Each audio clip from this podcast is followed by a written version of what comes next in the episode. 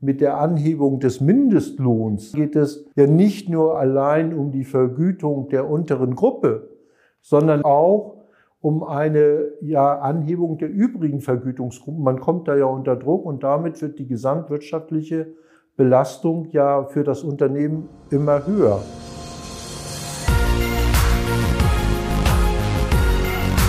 B und P Business Talk. Der Wirtschaftspodcast aus der Metropolregion Hamburg. Präsentiert von Business and People. Hallo, mein Name ist Tobias Pusch. Mit meiner Firma Wortlieferant produziere ich diesen Podcast. Heute waren Host Wolfgang Becker und ich mit unserem mobilen Studio in Lüneburg. Und zwar bei Bernd Wichel, das ist der Hauptgeschäftsführer des Arbeitgeberverbandes Lüneburg Nordostniedersachsen. Mit dem haben wir gesprochen über das Thema Mindestlohn. Sie wissen ja wahrscheinlich auch, ab 1. Oktober 12 Euro Untergrenze. Ist ja erstmal super, mehr Geld für alle, sinnvoll, ist ja auch jedem gegönnt. Aber Bernd Wichel arbeitet da nochmal so ein paar Punkte raus, weshalb das vielleicht doch gar nicht alles so toll ist, wie es auf den ersten Blick scheint. Da gibt es verschiedene Punkte. Zum einen, wenn unten was geändert wird, dann wirkt es sich ja auch nach oben aus. Will heißen, diese Änderung entfaltet einen deutlichen Druck auf die anderen Lohnklassen. Zudem was macht das eigentlich mit Gewerkschaften, mit der Rolle der Gewerkschaften, wenn der Staat mal eben an den Tarifparteien vorbeigrätscht, um eben so einen Mindestlohn einzuführen. Das ist auch nicht so ganz ohne, wie Bernd Wichel aufzeigt. Sie merken also viele spannende Gedanken rund ums Thema Mindestlohn. Reinhören, es lohnt sich. Im B&P Business Talk begrüße ich heute Bernd Wichel, Hauptgeschäftsführer des Arbeitgeberverbandes Lüneburg Nordost-Niedersachsen, Jurist von Haus aus. Und unser Thema ist Mindestlohn vor dem Hintergrund, dass wir jetzt gerade den Beschluss des Bundestages haben. Der Mindestlohn ist also beschlossene Sache. Ich glaube, Oktober soll es losgehen. 1. Oktober. 1. Oktober. Herr Wichel, wie ist denn die Reaktion so aus Ihrer Klientel? Sie vertreten ja die Unternehmen hier in Lüneburg, ich nehme an, auch im Landkreis Lüneburg und darüber hinaus. Äh, können gleich auch mal sagen, wie viele es eigentlich sind. Wie ist die Reaktion? Kommt da schon was? Ja, Reaktion gibt es natürlich schon. Ähm, da geht in zwei Richtungen. Das eine ist natürlich die Frage, wie ist äh, diese jetzige Mindestlohnerhöhung zustande gekommen? Darüber müssen mhm. wir da können äh, wir darüber reden, genau. Äh, und dann natürlich die Frage äh, der Höhe des Mindestlohns, äh, der jetzt gekommen ist. Klar, vor dem Hintergrund der äh, Lohnentwicklung, die wir insgesamt haben, ähm, ist natürlich ein Teil äh, der Firmen, die sagt, na ja, das bewegt sich schon auf einem Niveau, wo es auch irgendwann hingegangen wäre. Aber es gibt natürlich auch viele Branchen und Bereiche, wo das schon ein, wie soll ich mal sagen, kräftiger Schluck aus der Puttel ist. Gerade im Hinblick auf äh, den Umstand, dass der Mindestlohn ja nicht den Bereich der Facharbeiter sozusagen betrifft, sondern den Bereich der ungelernten äh, Kräfte, also für einfachste Tätigkeiten, angefangen äh, vom Zeitungszusteller, der mhm. Schüler, der nichts anderes macht, als äh, die Zeitung in den Briefkasten zu werfen.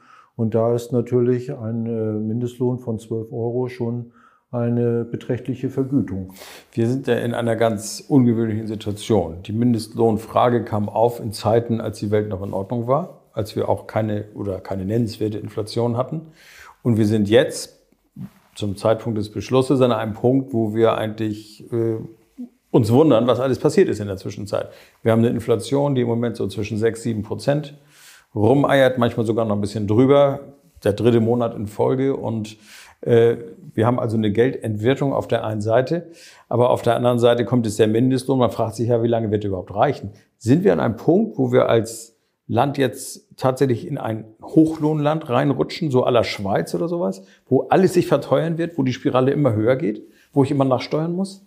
Ja, Sie kommen ja jetzt aus meiner Sicht dann an einen entscheidenden Punkt, denn äh, vielleicht müssen wir an der Stelle nochmal zurückgehen, und Sie hatten das ja auch angesprochen, zur Einführung des Mindestlohns. Das war im Jahr 2014. Mhm. Und äh, vielleicht auch da nochmal, wenn man nochmal in die Gesetzesbegründung reinguckt, äh, der gesetzliche Mindestlohn sollte immer, hatte immer nur die Zielsetzung, eine Lohnuntergrenze festzulegen.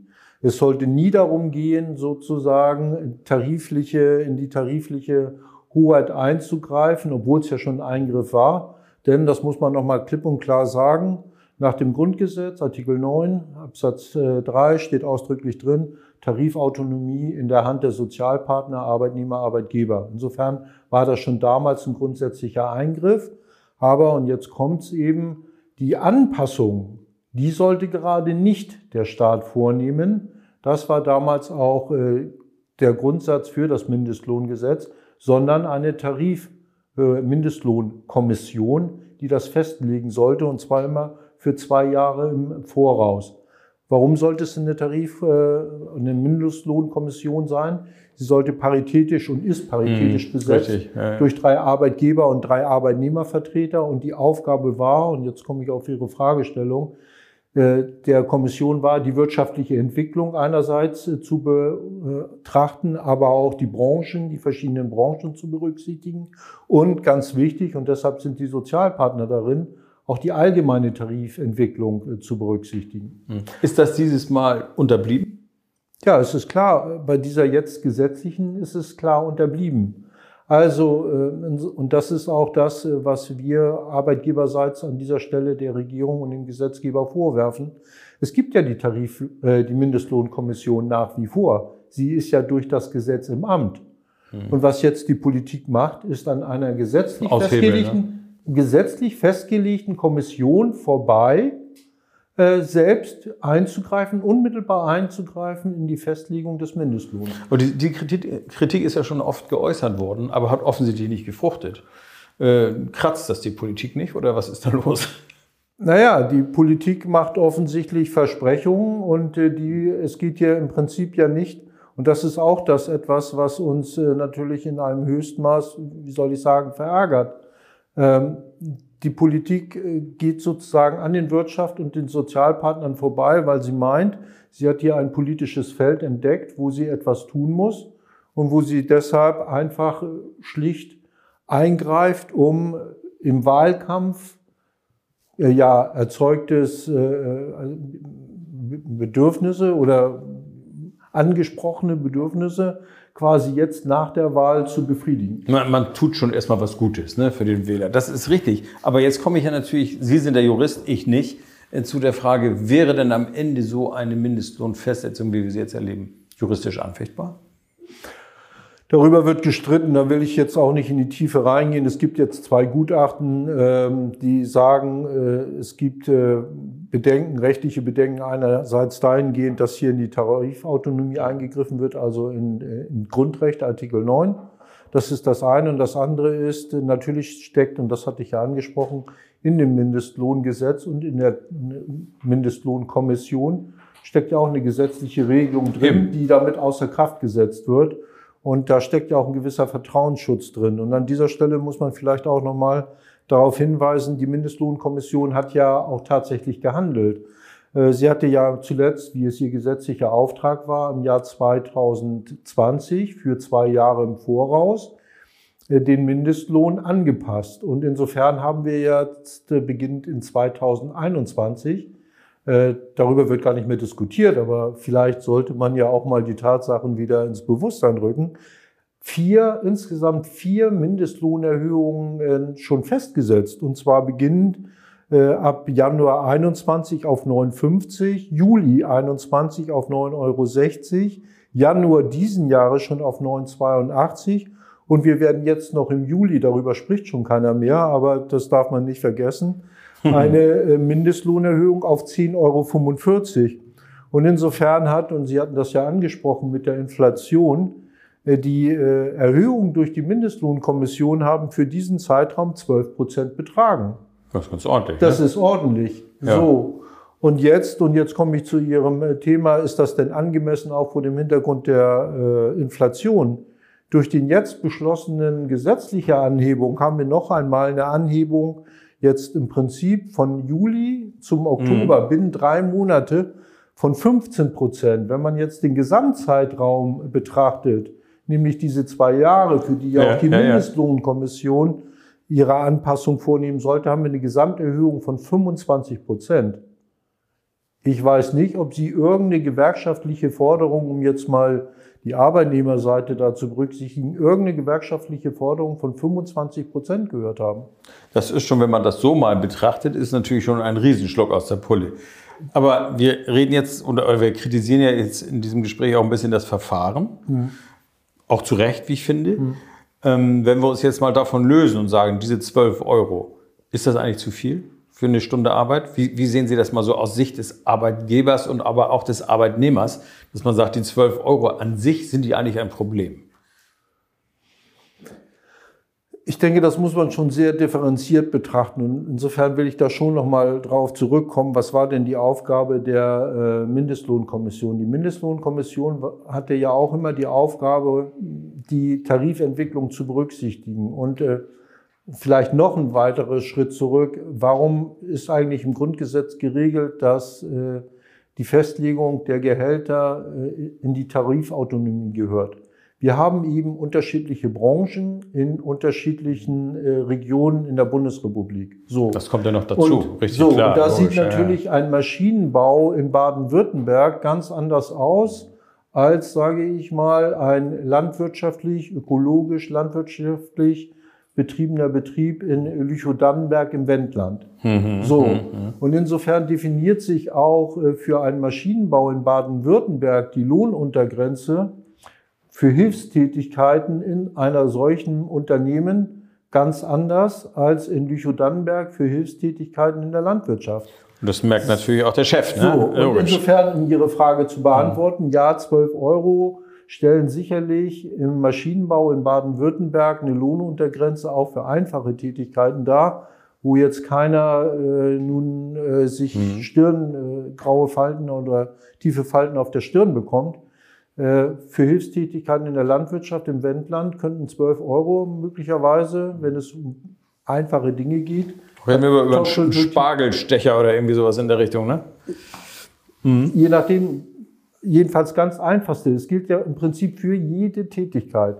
Und da gibt es schon einige Betriebe. Wir hatten vorhin auch die Zeitungszusteller angesprochen. Ich meine, ein massives Problem so, bei den Verlagen. Und da kommen wir jetzt auch nochmal zu den unterschiedlichen Branchen. Ja gut, dem Maschinenbau geht es nach wie vor gut. Auch in der Maschinenbaufirma im Wendland wird es gut gehen.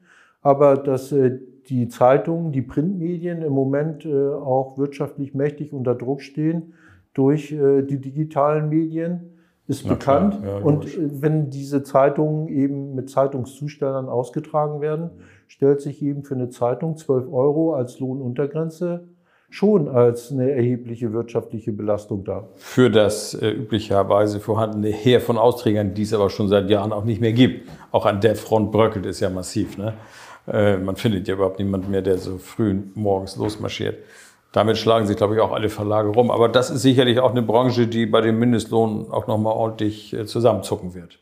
Ja, es gibt aber auch natürlich noch andere Bereiche, wo wirklich die einfachsten. Gastronomie oder sowas ist ja auch ähnlich. Das sind alle jetzt pandemiegeschädigte Branchen, die wir haben, die ja auch alle äh, erstmal wieder ein bisschen auf die Füße kommen müssen. Ne? Wir haben allerdings ein anderes Problem.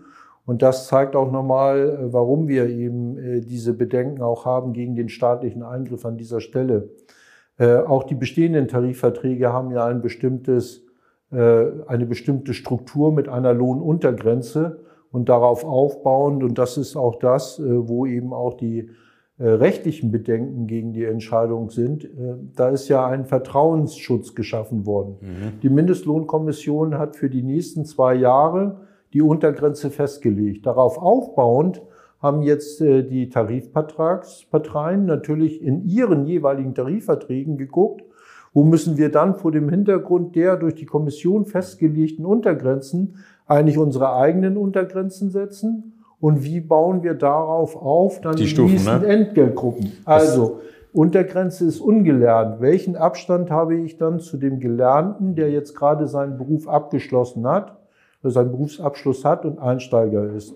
So, wenn früher die Untergrenze im Vertrauen auf die Entscheidung der Mindestlohnkommission, sagen wir mal bei 10,50 Euro mhm. festgelegt worden ist, womit der Mindestlohn eingehalten worden ist, war die nächste Stufe vielleicht 13 Euro für den Ausgelernten oder äh, dann den mehr, äh, mehrere Jahre Berufserfahrung 15 Euro. Wenn jetzt plötzlich der Mindestlohn auf 12 angehoben wird, äh, dann stimmen die ganzen Abstände. Das ganze. Gefüge gerät auseinander, ne? Klar. Das Gefüge stimmt nicht mehr und insofern, und jetzt wird es eben interessant und eben auch wirtschaftlich äh, spannend. Äh, dadurch sind die Tarifvertragsparteien nun wiederum gezwungen, ihre Tarifverträge anzupassen. Und insofern geht es mit der Anhebung des Mindestlohns ja nicht nur allein um die Vergütung der unteren Gruppe, sondern letztendlich durch die Anhebung auch um eine ja, Anhebung der übrigen Vergütungsgruppen. Man kommt da ja unter Druck und damit wird die gesamtwirtschaftliche Belastung ja für das Unternehmen immer höher. Jetzt, drehen, jetzt drehen wir die Schraube mal weiter. Ne? Also wenn jetzt der Mindestlohn sich quasi als ordentlicher Schluck aus der Pulle ganz durchzieht, ja. dann heißt es natürlich auch für den Unternehmer oder am Ende auch für ein Produkt, was ich verkaufen will oder sowas, steigen die Kosten. Natürlich. Steigende Kosten heißt, der andere muss mehr bezahlen. Das heißt, wieder eigentlich ein Effekt, der sich auf die Inflationsrate auswirkt. Es wirkt sich andererseits auf die Inflation aus. Und äh, jetzt äh, kommen wir natürlich auch, auch nochmal wieder zu einer entscheidenden Frage, die wir ja schon öfter diskutiert haben. Irgendwann stellt sich dann, dann auch der Punkt, produziere ich dann mit so einem Lohngefüge das hier in Deutschland oder produziere oder ich das woanders? Also wie lange kann ich mir sozusagen das auf diesem Niveau in einzelnen Bereichen äh, leisten? Und äh, ich meine, das ist ja hier auch äh, die Frage, die sich dann eben an den Standort Deutschland stellt und auch vor dem Hintergrund äh, der Frage, wie kann ich hier auch einfache Beschäftigung halten. Also da bringen Sie mich jetzt natürlich auf eine richtig gute Fährte. Die habe ich überhaupt noch nicht bedacht. Aber wenn wir uns im Moment angucken, wie Lieferketten durcheinander sind, dass China als verlängerte Werkbank nicht mehr richtig und pünktlich liefern kann, aus verschiedensten Gründen, oder liefern will, ist ja auch nicht ausgeschlossen, äh, gibt es ja die Diskussion, warum holen wir diese einfachen Dinge nicht zurück? Funktioniert nicht, weil in China die Löhne natürlich deutlich niedriger sind. Wenn ich jetzt aber hier hochschraube, wird es ja noch unwahrscheinlicher, dass das gelingt. Das heißt, wir drehen uns eigentlich schon wieder den Hahn ab. Ja, äh, da gebe ich Ihnen in gewisser Weise recht. Also es wird nicht alles wird nach Deutschland zurückkommen. Man wird genau gucken. Sowieso nicht. Ne? Also ne, man wird klar. genau gucken, äh, was ich ein bisschen beobachte und, und vielleicht auch ein bisschen äh, durch den Blick der Arbeitsagenturen ähm, äh, wir sind als Verband auch im Verwaltungsausschuss der Arbeitsagenturen tätig. Es geht ja nicht nur darum, äh, sozusagen Arbeitsplätze zu schaffen für Hochqualifizierte. Das ist ja. Ich brauche eigentlich ja, auch mal ne, für das den. Das ist ja äh, in Anführungsstrichen jetzt keine Kunst, wenn ich hochqualifizierte Produkte mhm. habe, hochtechnische Produkte, die ich mit hochqualifizierten mhm. Menschen produziere, dann werde ich dafür noch meinen Absatzmarkt finden, ohne Frage. Und der Maschinenbau ist da ein gutes Beispiel.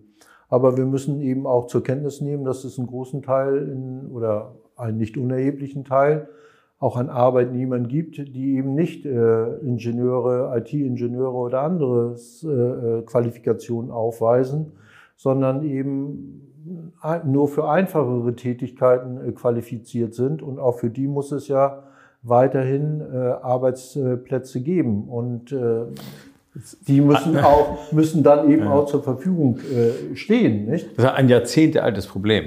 Als ja. der erste Werkstattfeger aus der Maschinenfabrik verschwand, weil man sagte, nee, also das brauchen wir nicht mehr. Das machen jetzt Leute zu noch günstigeren Löhnen, da waren die deutschen Arbeitsplätze schon weg. Das ist aber 60er, 70er Jahre schon gewesen. Ja, gut, die Vorstellung ist, und da muss man allerdings gucken, wie weit reicht die wirklich. Natürlich kann man, und das ist ja das, was äh, viele dann sagen, gut, dann muss der eben weiter qualifiziert werden ja. zu einem CNC-Fräser. So, die spannende Frage ist jetzt nur, wird eben aus jedem Arbeitnehmer, der bisher einfache Tätigkeiten mhm. ausgeübt hat, äh, auch wirklich ein CNC-Fräser oder das Verkaufstalent für den äh, Computer oder für die IT? Oder auch der IT-Systemberater. Und ich glaube, äh, das ist, glaube ich, eine Überforderung auch diesen Menschen gegenüber. Also es wird immer auch einen Bereich einfacher Tätigkeiten geben. müssen. Müssen. Einfach, das so. allein schon aufgrund des sozialen Friedens. Ne? So. Also nicht jeder Ungelernte wird automatisch irgendwann ein hochqualifizierter Supergelernter. Nicht? Das so funktioniert nicht. Ne? Da mhm. sind irgendwo dann auch natürliche Grenzen. Und insofern ja muss man immer würde. gucken, und das jetzt äh, komme ich nochmal zurück auf die ursprüngliche Gesetzesbegründung. Der Mindestlohn hatte immer die Aufgabe, eine Lohnuntergrenze darzustellen. So. Und ich glaube, das war auch der richtige Ansatz dafür. Und es bleibt dann, und so sieht es ja auch im Prinzip äh, letztendlich das Mindestlohngesetz und das Grundgesetz vor, mhm. es bleibt dann Aufgabe der Tarifvertragsparteien, der Sozialpartner, in ihren jeweiligen Branchen genau zu gucken, was wird dann sozusagen für die hilfs äh, einfachen Kräfte und darüber hinaus eben bezahlt, das eigentliche Lohngefüge festzusetzen. Und was jetzt passiert ist eben, dass der Staat genau in dieses Gesamtlohngefüge mit einer doch, wenn Sie jetzt 25 Prozent im Prinzip für zwei Jahre mit der Festsetzung, Ordentlich. so massiv eingreift, äh, dass damit auch das Lohngefüge auseinandergeht. Also betroffen sind so nach ersten Ermittlungen, die die BDA angestellt hat, 125 Tarifverträge, wo damit eingegriffen wird. Hm. Das muss man sich mal vorstellen. Ich meine, da haben Tarifvertragsparteien zusammengesessen in langen Verhandlungen und haben dort auch ein Tarifsystem festgesetzt. Und in 125 solcher Systeme wird jetzt eingegriffen. Aber das muss doch Politik wissen. Ich meine, die, oder wissen die das gar nicht? Die wissen das, aber die wollen es nicht hören, weil, und äh, das so nüchtern muss man das sagen, es gab vor der Wahl eben Wahlversprechen, die haben sich weiter äh, hoch äh, gepusht und äh, hinter die konnte man jetzt äh, nicht mehr zurück. Mhm. Und äh, das zeigt ja auch, dass es hier jetzt, eigentlich ist ja Lohnpolitik auch Wirtschaftspolitik, die ja auch von der Wirtschaftskraft abhängig ist. Und sie ist durch diese Diskussion, die wir vor der Bundestagswahl geführt haben, nicht mehr eine wirtschaftliche, sondern eine rein politische. Und jetzt stellen Sie sich mal vor, wir hätten eine andere Koalition bekommen. Also jetzt nicht die Ampel, äh, sondern es wäre eine rot-rot-grüne Koalition geworden. Und wenn einer der Koalitionspartner vielleicht nicht mit 12 Euro reingegangen wäre, sondern mit 14 Euro, mhm. dann hätte man dann möglicherweise den politischen Kompromiss mit 13 Euro verkauft als Erfolg Aha. hat aber mit der wirtschaftlichen Entwicklung überhaupt gar nichts zu tun. Auch nicht mit dem, es ging da rein um eine rein politische Entscheidung, um eine sozusagen mhm. Koalitionsverhandlungsergebnis. Also Sie müssen das, das, jetzt nicht kommentieren, aber ich frage mich, wie hat man das hingekriegt, dass der Lindner das mitgetragen hat? Ich bin nicht bei den Verhandlungen dabei gewesen, aber alles, was man aus äh, Verhandlungen hört, ist, gebe ich dir an einer Stelle was, bekomme ich an anderer so Stelle ja, was. Ja, so. Ja. Und äh, so wird es möglicherweise dort auch gewesen sein. Es gab Positionen, die für die FDP wichtig waren, wo dann äh, die anderen Parteien sagen mussten, ähm, gut, die akzeptieren wir, dann muss dann tragen wir das halt dann, mit. Dann tragen gut. wir das andere mit. So ist Politik. Wir haben das Ganze jetzt nochmal so ganz gut beschrieben. Auch sehr schön. Vielen Dank für die Zahlen, die Sie rausgesucht haben. Das ist nochmal ein sehr interessanter Aspekt. Das macht es nochmal ein bisschen deutlicher. Die 25 Prozent, die rocken ja schon so ein bisschen, ne, muss man sagen. Vielleicht zum Abschluss nochmal so die Prognose. Was glauben Sie denn, wo die Reise hingeht? Wird dieses Spielchen weitergetrieben oder ist da jetzt der Schock so groß, dass man sagt, beim nächsten Mal machen wir das wieder nach der bewährten Methode? Ja, wir kommen jetzt an einen Punkt, wo ich wirklich die Frage an die Glaubwürdigkeit der Politik stelle. Also es gibt ja das Mindestlohngesetz seit 2014 und der, der Gesetzgeber hat damals gesagt, wir greifen nicht ein. Mhm. Es ist Aufgabe der Mindestlohnkommission, die künftigen Erhöhungen festzulegen. Jetzt ist der Gesetzgeber gekommen und hat anlässlich dieser Wahl trotzdem einmal eingegriffen mit dem Versprechen, mhm. er wird es nicht wieder tun, sondern die nächsten Erhöhungen wird wieder die Mindestlohnkommission beschließen. Da sind wir mal gespannt. So, Glauben Sie der Politik jetzt noch? Was wird nach der nächsten Bundestagwahl passieren? Mhm. Und äh, vor allen Dingen, welch, wie soll denn jetzt die Mindestlohnkommission handeln? Wie steht die denn eigentlich da, mhm. wenn sie sich mit den ganzen gesetzlichen Vorgaben, wirtschaftliche Entwicklung, Tarifentwicklung äh, äh, im Lande und andere Dinge, eine, eine sachlich begründete Entscheidung trifft, wieder für zwei Jahre, Eigentlich wie es, eine Ohrfeige, wie es eine gesetzliche ne? Aufgabe ja. ist, und dann plötzlich nach der nächsten Bundestagswahl dann äh, gesagt wird, naja, wir müssen doch nochmal wieder eingreifen, greifen. Das, was ihr gemacht habt, war alles nicht so richtig. Und wir liegen jetzt nochmal wieder einfach die Latte höher. Dann muss man doch irgendwann schon tatsächlich auch die grundsätzliche Frage stellen, wofür haben wir ein Mindestlohngesetz und wofür haben wir eine Mindestlohnkommission? Herr Michel, letzte Frage. Wird der Tag kommen, dass die Arbeitgeber auf die Straße gehen? Sicher wird irgendwann auch der Punkt erreicht, wo die Arbeitgeber dann äh, doch schon äh, an dieser Stelle lautstärker äh, sicherlich sich zu Wort melden. Aber ich darf die Frage in gewisser Weise ja zurückgeben. Wie stehen eigentlich die Gewerkschaften da, wenn die Lohnpolitik nicht mehr von den Gewerkschaften gegenüber den Arbeitgebern mhm. gemacht wird, sondern vom Staat. Die Arbeitnehmer werden doch irgendwann hingehen und sagen, wofür brauche ich eigentlich Gewerkschaften? Um meinen Lohn kümmert sich der Staat. Hm, da ist die Axt möglicherweise an eine Wurzel gesetzt also, worden. Ne? Die Axt liegt ja an, den, an der Tarifautonomie. Ich fasse mal zusammen. Man kann aus all dem, was wir besprochen haben, heraushören, dass dieser Mindestlohn, die Mindestlohndiskussion noch kein Ende hat, sondern möglicherweise Auswirkungen hat, äh, die wir heute noch gar nicht so richtig sehen, aber die sich vielleicht in den nächsten Jahren abzeichnen werden. Herr Michel, ich sage schönen Dank für dieses Gespräch. Ja, gerne.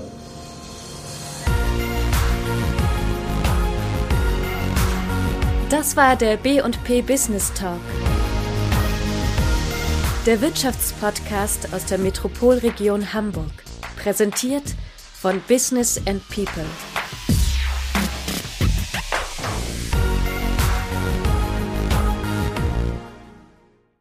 Dieser Podcast wurde produziert von Wortlieferant.de